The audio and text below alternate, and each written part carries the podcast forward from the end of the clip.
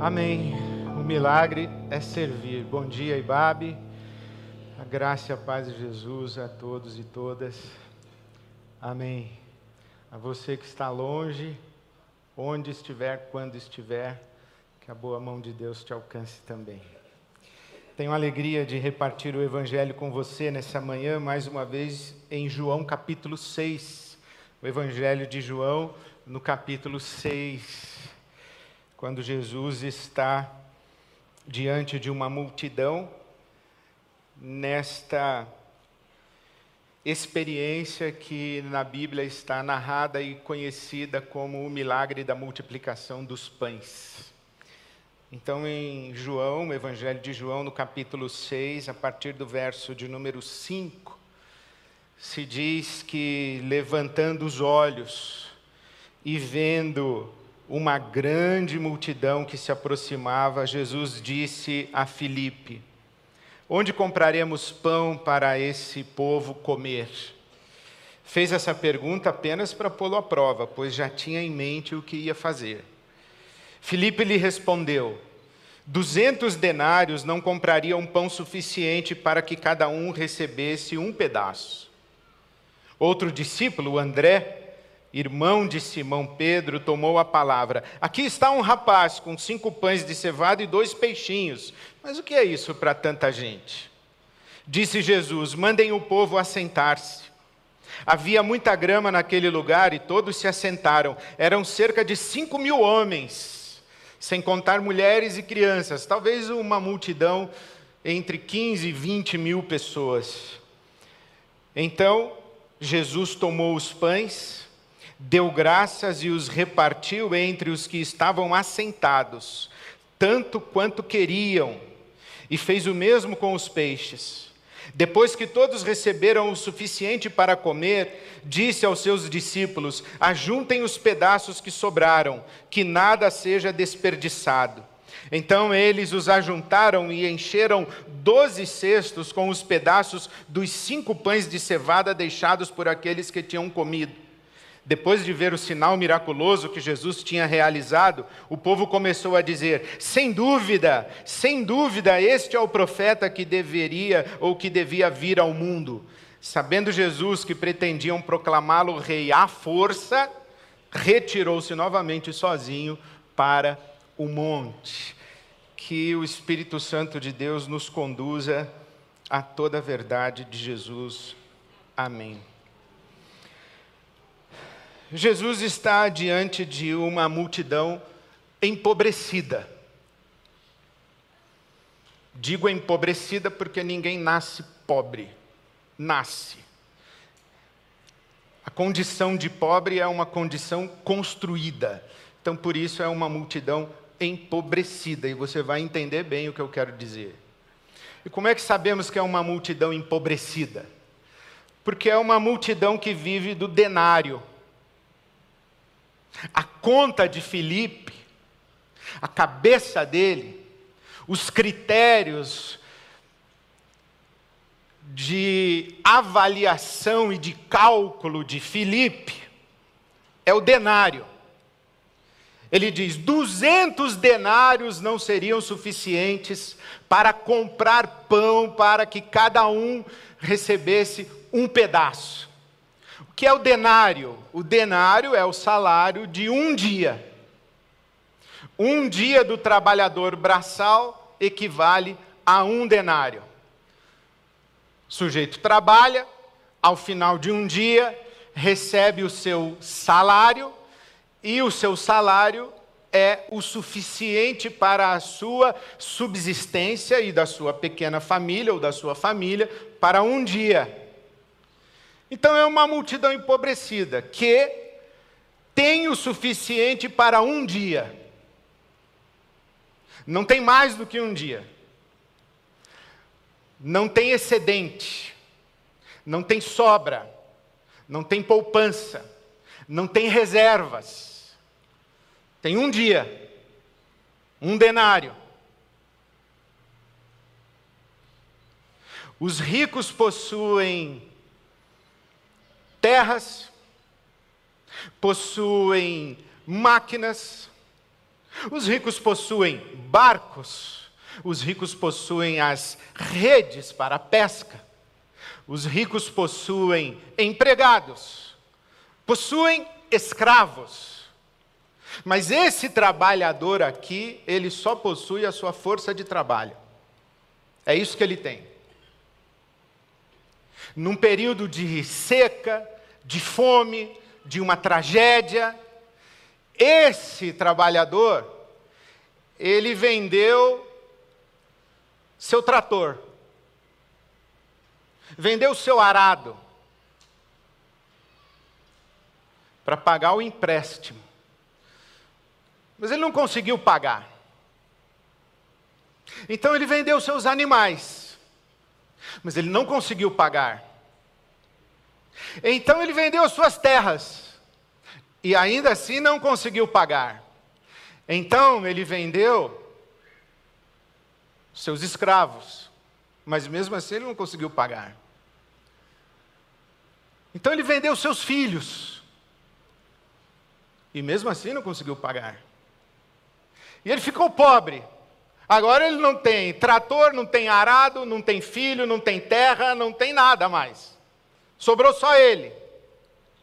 Mas ele não conseguiu pagar. Então ele se vendeu como escravo. Deixou de ser pobre. Ele se tornou escravo. Nem o denário mais ele recebia. Ele se tornou um escravo. Por isso é que na tradição de Israel existe o ano do jubileu.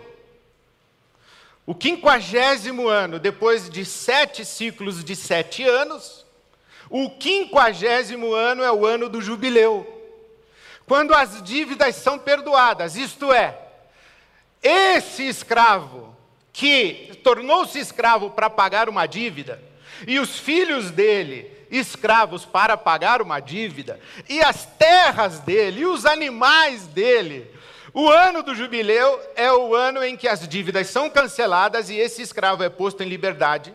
Os filhos dele são postos em liberdade. Os instrumentos de produção dele são devolvidos para ele e as terras dele são devolvidas para ele, como quem dizendo: comece de novo. Agora está chovendo, passou a seca, comece de novo. A terra que você cultiva não é mais minha, eu, o seu credor. A terra que você cultiva agora é sua. Devolve-se para ele. Quando na Bíblia você lê Jesus em Nazaré, lendo Isaías capítulo 61, o Espírito do Senhor está sobre mim, me ungiu para pregar boas notícias aos pobres o texto de Lucas 4, 18 a 21 termina com anunciar o ano da graça do Senhor, o ano do jubileu. É isso que quer dizer. Então Jesus está diante de uma multidão empobrecida que não está necessariamente escravizada, mas sim são trabalhadores que já não têm suas terras, os seus instrumentos de trabalho, não tem nada, eles têm apenas a sua força de trabalho. E eles trabalham, ganham um denário, no dia seguinte eles trabalham, e no dia seguinte, se não tiver trabalho, ele não tem um denário, ele não tem o que comer. Por quê? Porque um denário é suficiente para o dia, e foi para o dia anterior. Um denário é suficiente para um dia. A lógica aqui é a seguinte: no dia seguinte você não tem. Você só tem para hoje. Esse é o pobre. Ele só tem para hoje. Se ele não trabalhar no dia seguinte, ele não vai ter. Por isso é que Jesus conta aquela parábola dos trabalhadores da vinha que os homens estavam ali esperando ser contratados para trabalhar. Um começou a trabalhar cedo, outro começou a trabalhar às 10 da manhã, outro começou meio-dia, outro começou às três, outro começou a trabalhar 5 da tarde. E o dono da vinha pagou um denário para quem começou a trabalhar cedo e para quem começou a trabalhar às 5 da tarde. É claro que o sindicato dos trabalhadores da vinha levantou a mão e falou: opa, nós começamos a trabalhar às 6 horas, e você vai pagar um denário para o sujeito que começou a trabalhar cinco da tarde, não é justo. E a resposta do dono da vinha, na história que Jesus nos conta, é a seguinte: por que você está triste, chateado, indignado e achando injusto o fato de eu ser generoso? Não seria o caso de que injusto é esse homem que começou a trabalhar às cinco da tarde e dormir com fome? Ele, a família dele, os filhos dele? Esse mundo onde Jesus vive, vive de denário. Essa multidão que Jesus vê é uma multidão de pobres. O pobre tem para hoje, o miserável não tem nem para hoje. E o rico? Ah, o rico é outra história. Porque o rico tem as terras, o rico tem os instrumentos de trabalho na terra, o rico tem os seus empregados, e o rico tem os seus escravos, e o rico tem os seus animais. E Jesus conta uma história sobre o rico. Um homem rico colheu mais do que imaginava, colheu mais do que esperava, e olhou para a sua colheita e disse: Alma, tens em depósito Olha, eu queria que você achasse na sua Bíblia, Lucas capítulo 12. Quando você chegar em casa, você lê com cuidado. Lucas capítulo 12, o que que o rico da parábola de Jesus fala? Alma, tens em depósito muitos bens armazenados para muitos anos. Vou repetir. Alma, tens em depósito muitos bens armazenados para muitos anos. Descansa, come, bebe e folga. O cara, além de descansar, folga. Tem o que comer, tem o que beber. É o famoso sonho de muita gente, é ganhar dinheiro suficiente para parar de trabalhar. O rico da parábola de Jesus é esse cara. Tens em depósito muitos bens armazenados para muitos anos. Lembra? O pobre, ele tem para um dia. O rico, ele tem para muitos anos.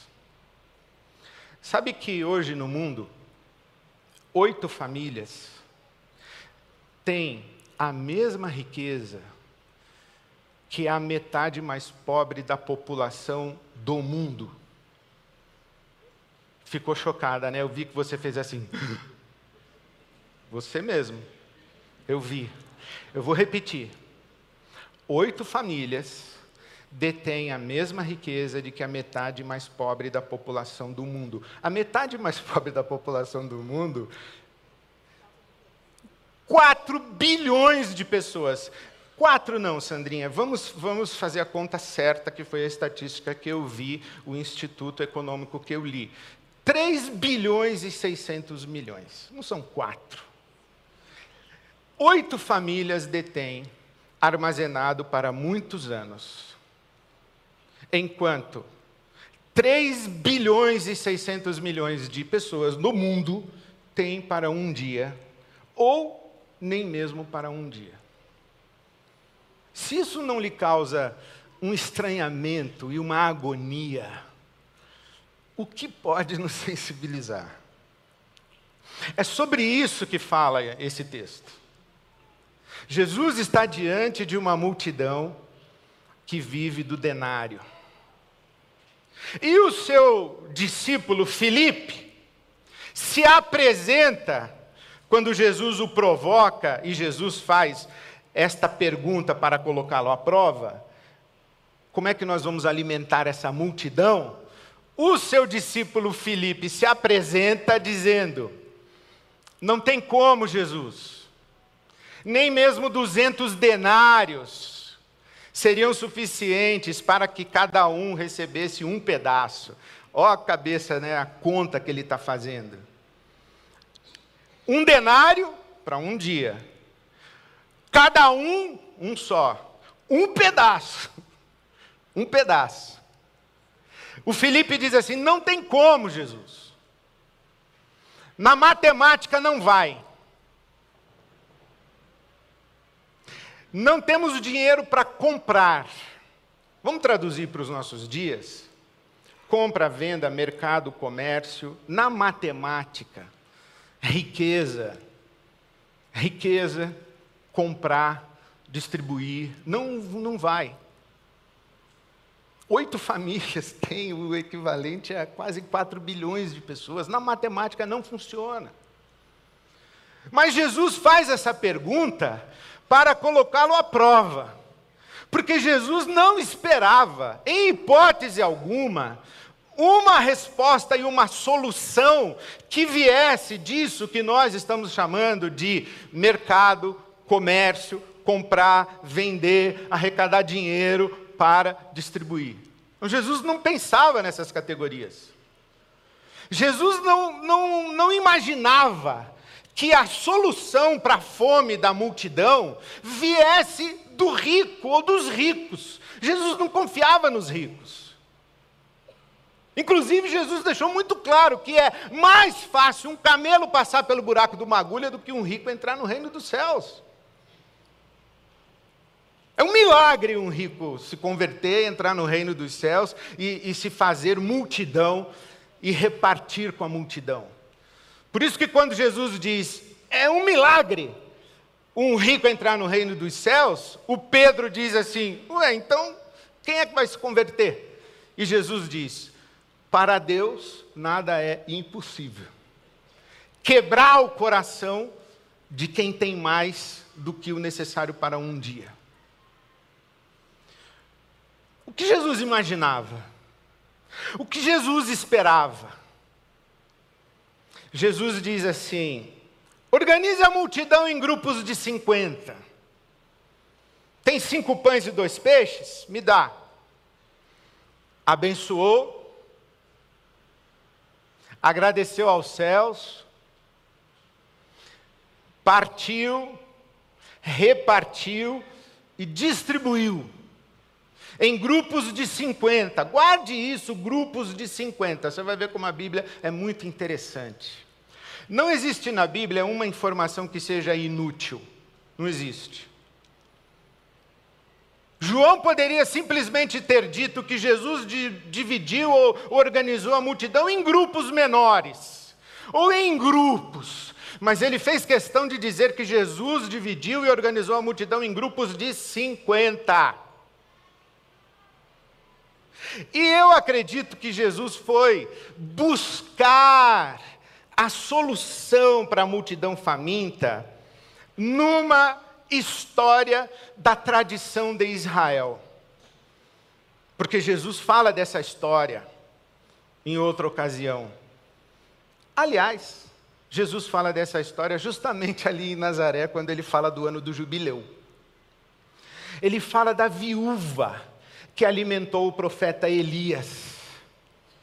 Parêntese eu recomendo fortemente que você ouça o sermão da Roseni, que pregou às nove horas, nos ensinando sobre a experiência de Elias e a viúva de Sarepta, a viúva de Sidom, que morava em Sidom.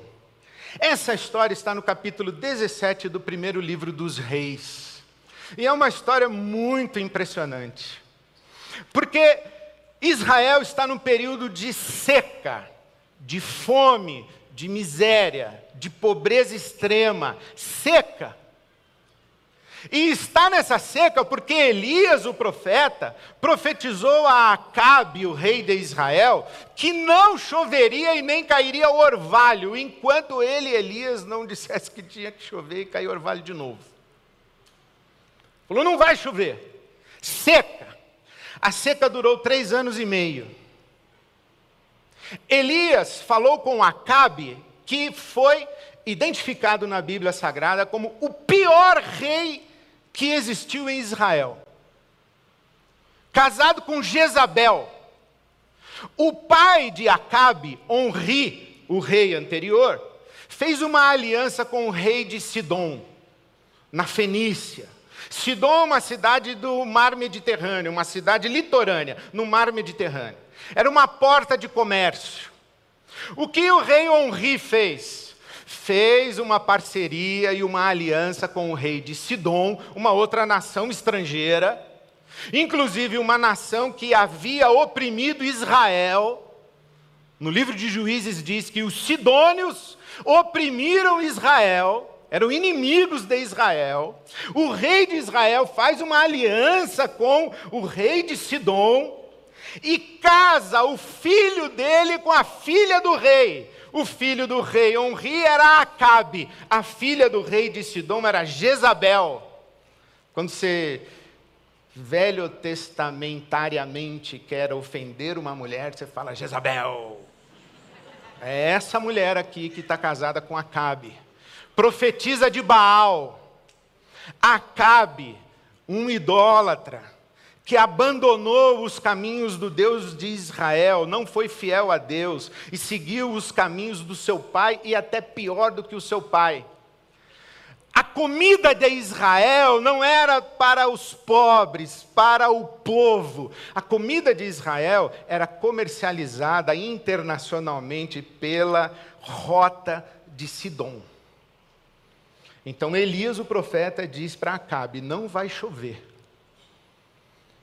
A fome em Israel é um juízo de Deus contra o rei Acabe. Mas Deus chama Elias e diz assim: olha Vou cuidar de você.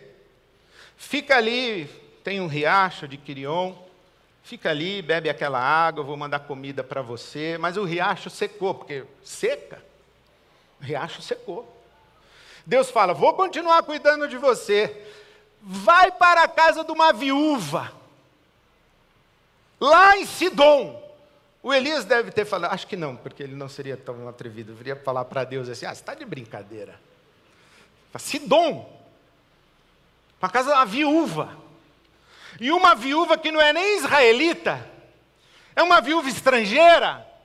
O senhor quer me sustentar na casa de uma viúva que não tem onde cair morta? É lá que o senhor quer me sustentar? E em Sidom, uma nação estrangeira, é lá. E Deus diz: é lá. E Elias obedece, e ele vai. Quando ele chega, encontra a viúva e fala para a viúva: Pode me dar um pouco d'água? A viúva dá um pouco de água. Ele fala: Pode me dar um pão? Ela diz: Pão não tenho. Só tem um pouquinho de farinha que eu vou fazer um pão para mim e para o meu filho e depois nós vamos morrer. Já vai acabar. E Elias, o profeta, diz assim: Então faz o seguinte: faz um pão primeiro para mim e não vai faltar para você. Aqui era a hora de eu dizer o seguinte: irmãos e irmãs, primeiro Deus, primeiro o profeta de Deus, depois vocês. Não. Quem interpreta a Bíblia dessa maneira, ah, eu ia usar uma palavra pesada. Mas esquece, irmão, quem interpreta a Bíblia dessa maneira. Está errado. Aquela mulher é uma estrangeira. Ela não olha para Elias como o grande profeta de Israel. Elias foi talvez o maior profeta de Israel. Lembre-se que ele aparece no Monte da Transfiguração, Jesus, Moisés e Elias. O meu orientador espiritual disse que ali naquele Monte da Transfiguração estava reunida a cúpula da redenção cósmica. Jesus, a lei e os profetas. Então, Elias. Mas aquela mulher não reconhece Elias como profeta. Ela é estrangeira. Elias não está ali como homem de Deus. Elias não está ali como profeta de Israel. Elias está ali porque Deus chamou Elias e falou assim: Elias, vou te ensinar uma coisa, Elias. Olha, a solução para a fome do mundo está na solidariedade entre os pobres. Então você, Elias, vai se fazer pobre. Vai se fazer pobre na casa de uma viúva, que você vai ver que quando os pobres são solidários entre si, não falta para ninguém. A grande lição que Deus ensina para nós com Elias na casa da viúva não é apenas que a viúva é estrangeira, é que Elias é estrangeiro. Na casa daquela mulher, Elias é o estrangeiro. E você sabe qual é a referência bíblica para o pobre? Três pessoas. Quem são? O órfão, a viúva e o estrangeiro. Você lê o Velho Testamento, o tempo inteiro fala o órfão, a viúva e o estrangeiro. Deus cuida do órfão, da viúva e do estrangeiro. Deus julga a causa do órfão, da viúva e do estrangeiro. Deus manda a Israel, não negligencie nas suas fronteiras, nas suas terras, na sua casa, o órfão, a viúva e o estrangeiro. O que é que Deus faz? Olha como Deus é maravilhoso. Coloca numa casa o órfão, a viúva e o estrangeiro. No lugar da fome, da seca, da pobreza, tem um lugarzinho onde não falta e tem abundância. Que lugar é esse? A casinha onde tem um órfão, uma viúva e um estrangeiro.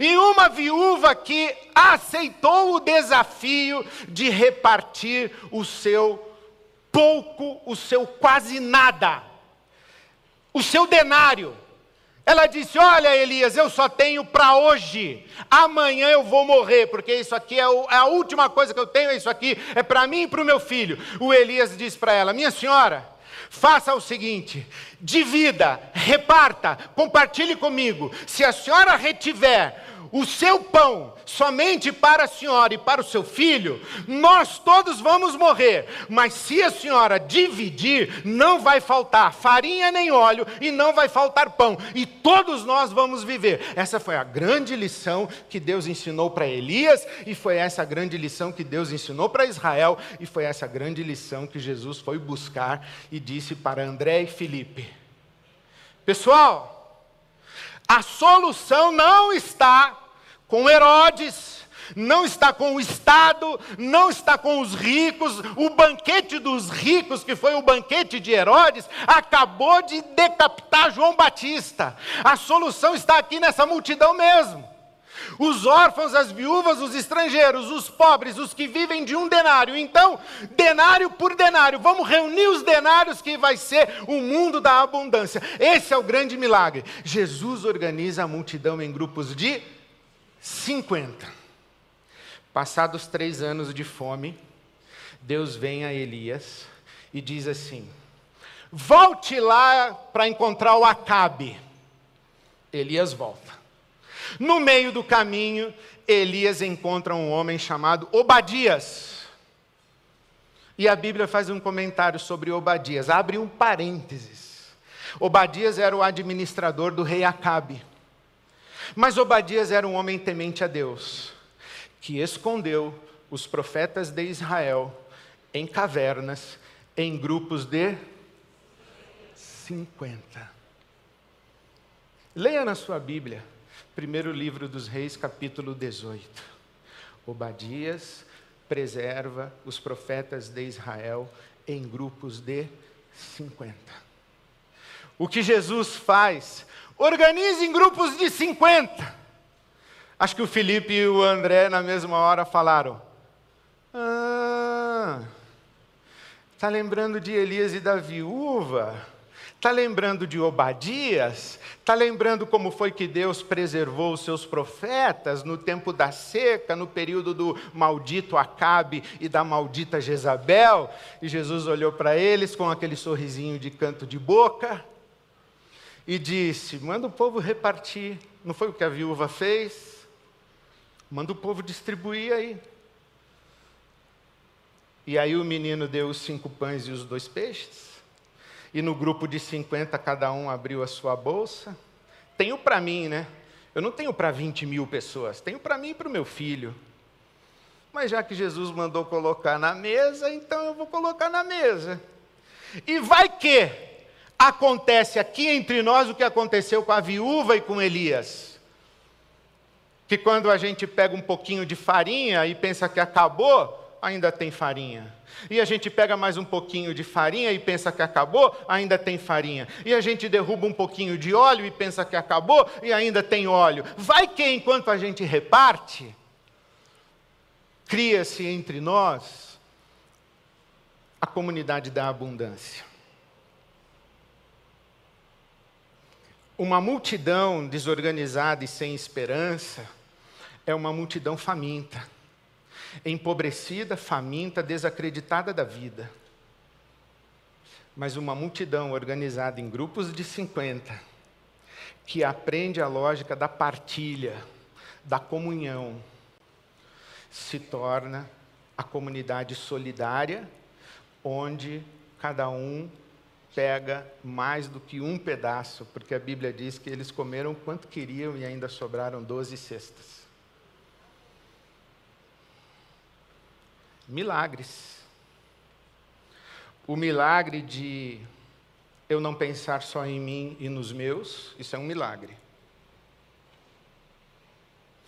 O milagre de ter a coragem de colocar à disposição e repartir, isso é um milagre. O milagre de o pouco que eu repartir não acabar, mas se tornar abundância, isso é o terceiro milagre.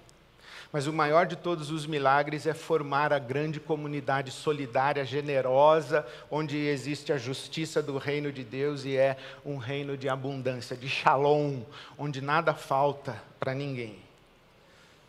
O maior milagre é a comunidade generosa e solidária que experimenta a justiça do reino de Deus a partir da lógica da partilha. Bom, nós temos um alvo de 2 milhões e 900 mil reais. 3 milhões? Eu já arredondei para 3 milhões. Nas minhas orações eu penso em 3 milhões, mais o mês da IBAB, 4 milhões. Milagre. Ó, oh, vou te falar, eu estou me preparando para no dia do encerramento me ajoelhar, levantar a mão para o céu e dizer obrigado, Senhor, mais uma vez. Vai ser um milagre. Mas imaginemos que, diante do milagre, levante-se um irmão aqui hoje e outro irmão ali, um aqui desse povo aqui, outro desse povo aqui do meio e outro desse povo aqui. Me procure no final do culto e diz assim, pastor, quero dar um milhão. Amém, irmãos? Aí mais um milhão aqui, mais um milhão aqui, três milhões. Maravilha. Não. Porque atenderíamos o alvo financeiro da campanha. Mas nós não teríamos a comunidade solidária. Quando eu estava começando meu ministério, isso lá na década de. comecinho da década de 90. Eu queria ser alguém quando crescer, né? Todo mundo que começa quer ser alguém quando crescer.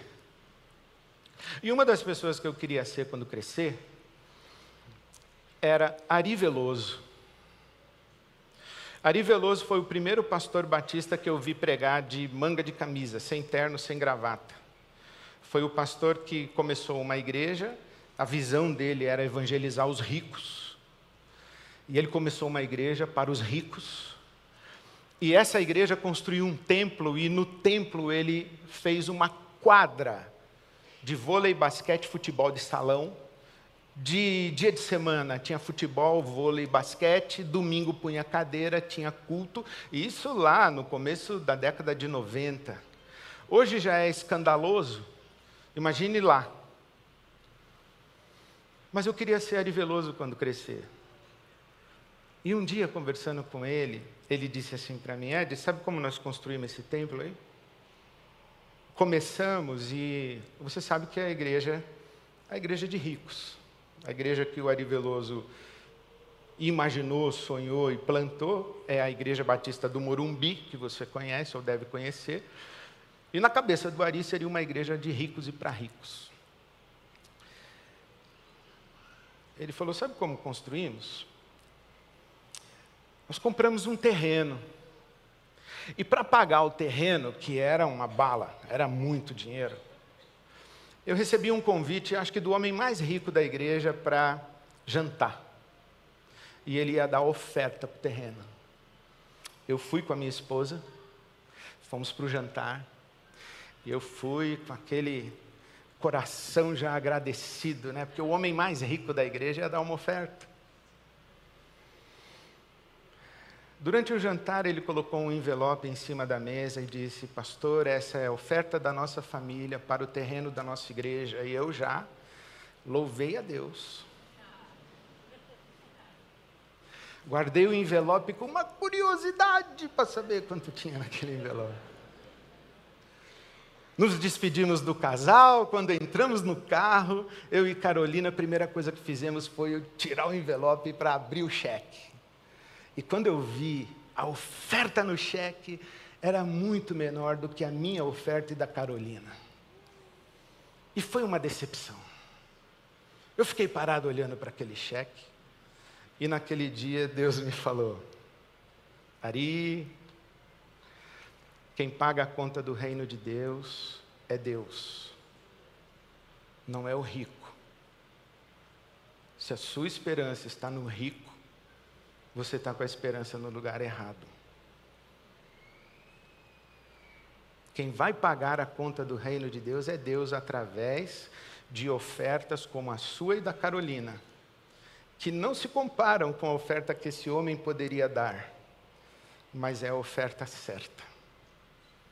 Eu fico pensando que se nós recebêssemos três ofertas de um milhão, irmão, parêntese, esse sermão não é um desencorajamento para você que estava planejando doar um milhão. Beleza? Se você estava planejando doar um milhão, não é um desencorajamento assim. Você pode ser o Zaqueu. Você pode ser o Zaqueu, você pode ser o José de Arimateia. Você pode ser um rico convertido e ter passado por um milagre. Mas o reino de Deus, irmãos, ele é sustentado por Deus, principalmente através das viúvas, que não tem medo de repartir o seu pouco ou o seu quase nada. Como nós gostaríamos de chegar lá no final da nossa campanha e verificar que nós chegamos nos nossos 3 milhões, 4 milhões, 5 milhões, com centenas e milhares de ofertas de 50 reais, 20 reais, 10 reais, 5 reais. E não com três ofertas de um milhão. Porque três ofertas de um milhão atingem um alvo financeiro. Mas não é isso.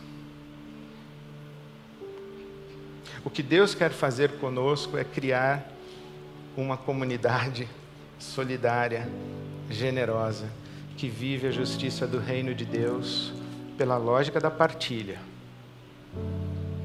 A solução de Deus para o mundo com fome é a solidariedade entre os pobres, entre as viúvas, os órfãos, os estrangeiros na Bíblia Sagrada são simbólicos. É a, a comunidade dos que se converteram uns aos outros e repartem o seu pouco, o seu quase nada e fazem nascer o grande milagre no mundo que é a comunidade da abundância. Eu oro muito a Deus, meu irmão, que você experimente isso. E oro muito a Deus por você que diz: Ed, você acertou, eu só tenho para hoje. Sabe o que Elias falou para viúva? Não tenha medo. Não tenha medo. Na comunidade da abundância não falta para ninguém. Não falta. A comunidade da abundância é um sinal profético para a cidade de São Paulo, para o Brasil, para o mundo e que diz o seguinte: se depender de nós, ninguém passa fome, se depender de nós, ninguém passa frio, se depender de nós, ninguém fica sem lugar para viver e morar, se depender de nós, ninguém fica sem remédio e sem hospital, se depender de nós, ninguém fica sem escola e sem oportunidade de estudar, se depender de nós, ninguém fica na solidão da fome, porque nós somos a comunidade do reino de Deus.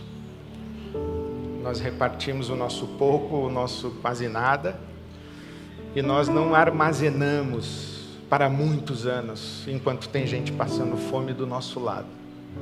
A gente reparte, a gente divide. Bom, e amanhã? Amanhã, irmão, não tenha medo. O Senhor há de nos suprir e nos abençoar. Então nós vamos à mesa. Nós vamos à mesa onde Jesus Cristo, o pão do céu, o pão da vida, a semelhança do que fez com aquele pão que ele partiu e distribuiu, ele fez com o seu próprio corpo. Partiu e distribuiu. Então vamos participar do corpo e do sangue de Jesus, fonte de vida para todos nós. Mas eu queria fazer diferente.